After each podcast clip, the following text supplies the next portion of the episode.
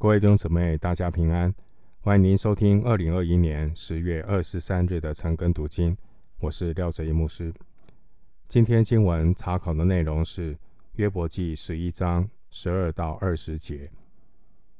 约伯记十一章十二到二十节，经文主题是说法坚持约伯要向神悔改。首先，我们来看第十一章十二节：空虚的人却毫无知识，人生在世，好像野驴的驹子。十二节这句经文也可以翻译是：愚蠢人如果变得聪明，那野驴驹也可以长成人的样子。那这句话呢，是针对约伯在六章五节所说的。野驴有草，岂能叫唤？说法这句话是讽刺约伯，就像那野驴一样，愚不可及。约伯记十一章七到十二节，内容是说法所说的道理。说法所说的道理没有什么不对，约伯也不是不懂道理的人。约伯他也承认自己无法完全明白神的作为，但这位说法他不了解约伯，并且他的说法也是自相矛盾。说法一方面高举神超越的智慧，说法说人呢不能够完全了解神。的确，约伯也同意啊。但另外一方面，这位说法他得理不饶人，他忘记了自己也是有限的人。说法高谈阔论，自以为可以解释约伯与神之间的关系。他一口咬定约伯要认罪悔改。弟兄姐妹，对真理一知半解。体贴老我属肉体的人，也都会落入这种断章取义、自相矛盾、自说自话，总认为别人没有理，自己最有理；别人有盲点，自己没有盲点。这样的人，他的结果不是落入不可知论，就是随己意。曲解真理，甚至把自己的论点当作绝对的权威。马太福音七章五节，主耶稣曾说：“你这假冒为善的人，先去掉自己眼中的梁木，然后才看得清楚，去掉你弟兄眼中的刺。”回到经文，约伯记十一章十三到二十节。你若将心安正，又向主举手，你手里若有罪孽，就当远远地除掉，也不容非议坐在你帐篷之中。那时，你必扬起脸来，毫无斑点；你也必坚固，无所惧怕。你必忘记你的苦楚，就是想起也如流过去的水一样。你在世的日子要比正午更明，虽有黑暗，仍像早晨。你因有指望，就必稳固，也必视为巡查，坦然安息。你躺卧无人惊吓，且有许多人向你求恩，但恶人的眼目必要失明，他们无路可逃，他们的指望就是气绝。十三到二十节这段经文，琐法坚持约伯必须要悔改。在琐法的心目中，他已经先入为主的认定约伯就是一个犯罪遭到报应的人。这位仁兄琐法，他对约伯的态度已经不是温柔的劝勉，而是指控和警告。强迫约伯要悔改。十三到十四节。琐法也是以立法公式的追随者，他把以立法公式当作是解释约伯苦难的唯一答案。琐法一样认为，只要约伯啊，你悔改，你就会蒙恩，你的羞耻就会除去，你的身心就会平安，你的苦难就会消失，你的前途就会光明，你的生活就会安稳。并且你的地位就会高升。十一章的十五到十九节，经文二十节，说法呢，他语带警告的告诉约伯说：“如果你不悔改，那就只有死路一条。”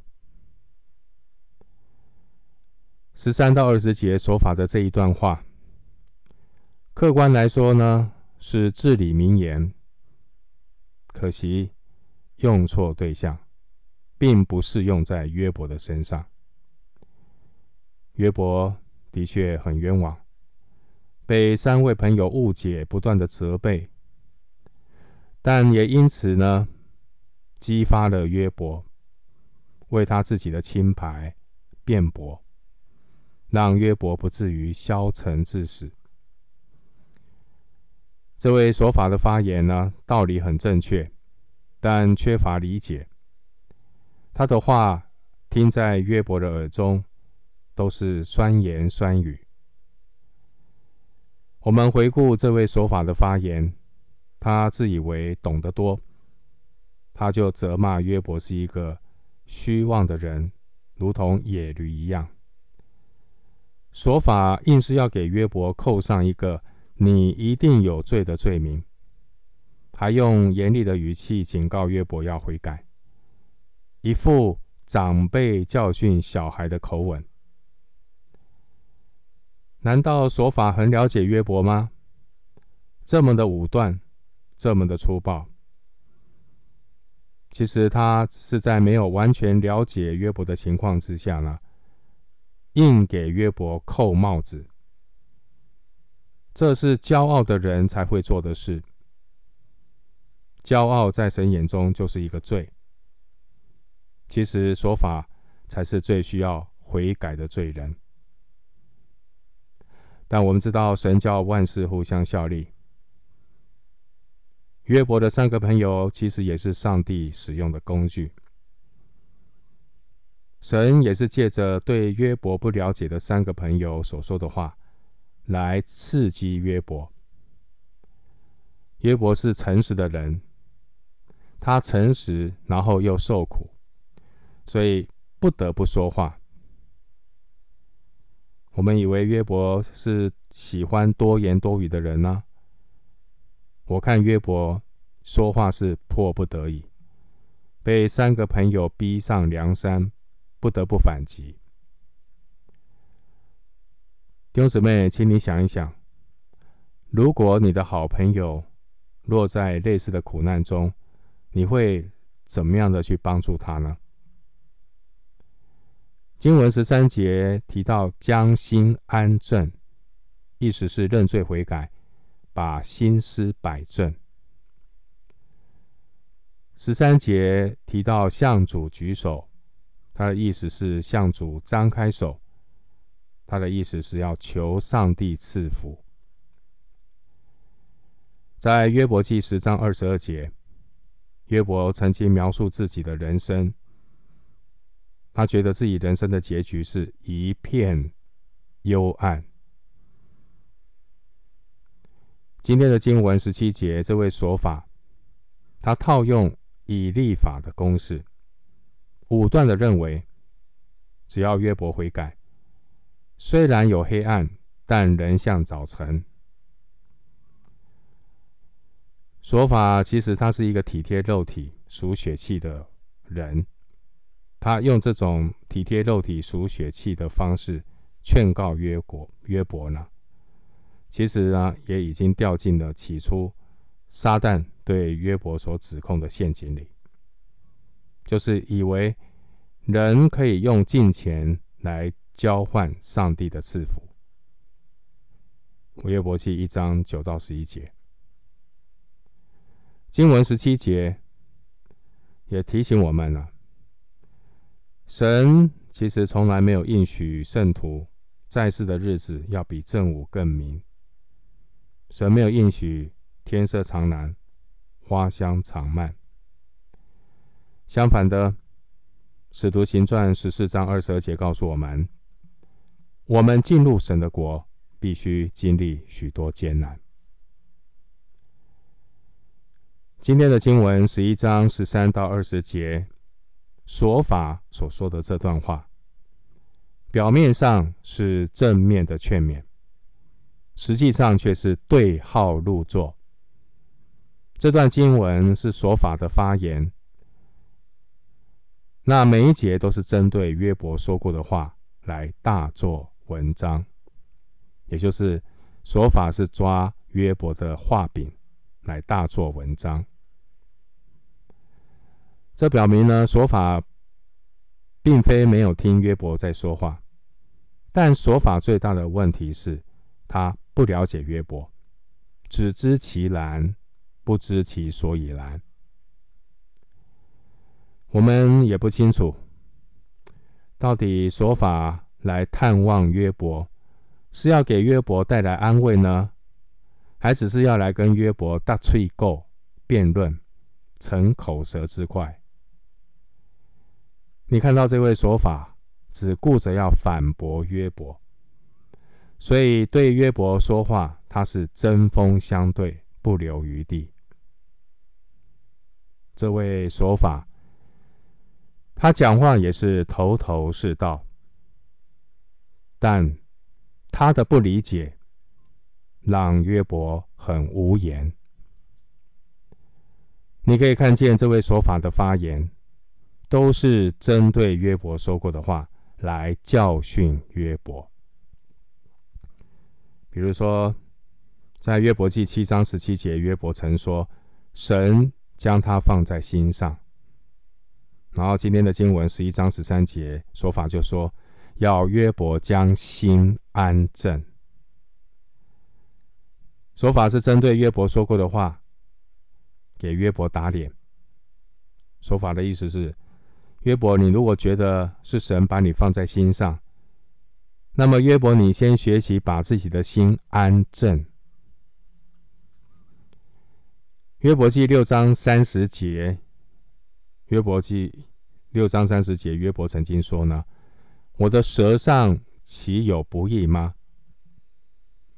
今天的经文十一章十四节，所法就教训约伯说：“不容非义住在你帐篷之中。”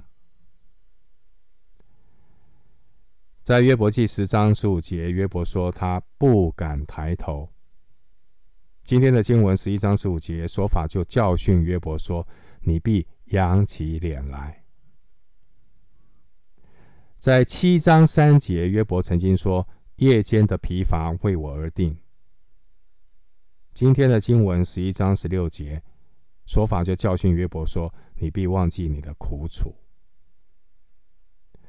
在十章二十二节，约伯曾经说：“神没早鉴察他。”今天的经文十一章十四、十七节，说法就教训约伯说：“虽有黑暗。”人像早晨，在经文我们看到这个七章的第六节，约伯记七章第六节，约伯说啊，他是消耗在无指望之中。那说法一样的，今天的经文是八节，他就教训约伯，不会啦，你因有指望就必稳固。在七章二十一节。约伯曾经说，他躺卧在尘土中。那今天的经文十一章十八节，说法就教训约伯说：“不会，照我的话做，你就能够坦然安息。”约伯因为受苦很重，想要求死。三章二十一节，约伯想要求死。那今天的经文十一章十八节。这位说法就教训约伯说：“不要求死啦，因为神必为你四围巡查，让你坦然安息。言下之意就是说，约伯，你要听我的话。在第十章第七节，约伯说，并没有人能够救我脱离神的手。今天的经文十一章十九节，所法就教训约伯说，没有人会惊吓你。弟兄姐妹，你看到说法，就针对约伯所说的话来教训约伯。约伯难道不懂得道理吗？还需要说法这样咄咄逼人的来教训他？但换另外一个角度来看，说法也是神。用来对付约伯、造就约伯的工具。说法的讲论，它不是根据任何的真理或是经验，也不是传统。说法的讲论，凭着自己的直觉。说法的权威其实就是他自己。这位说法非常的自以为是，他武断的。说约伯，你是有罪的人。第五节，虽然所法在三位朋友当中，他发言的长度最短，但这位所法，他发言人如其名，他说话就像麻雀一样，叽叽喳喳。他并不是站在一个理解对方的立场上来发发言。他只是顾着自己要高谈阔论，而最终对约伯来讲都是毫无意义的。今天的经文十五到十九节是所法对美好生活的描述，他的描述，他的想法和以利法和比勒达的勾画是相似的，其实都是同一个公式，就是认罪得到赦免，赦免就会蒙福。这样的一个属灵公式，约伯的这三个朋友，他们都认定约伯有罪，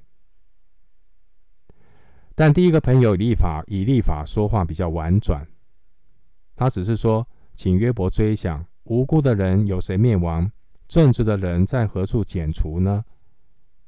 四章七节。而我们今天看到这的这位说法，他的说话呢就比较直接。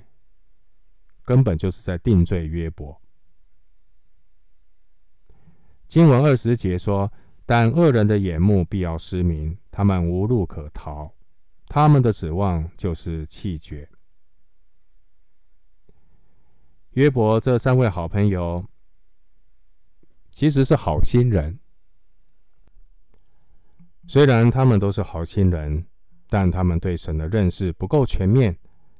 对约伯的受苦了解也是一知半解，所以这三个朋友说话都有正确的成分，但也有不准确的成分。他们虽然有出于肉体的好心，但他们的问题就是坚持自己的盲点和偏见，这一种没有理解别人的属灵正确。不但不能够给人带来劝勉和安慰的功效，反倒会令人厌烦。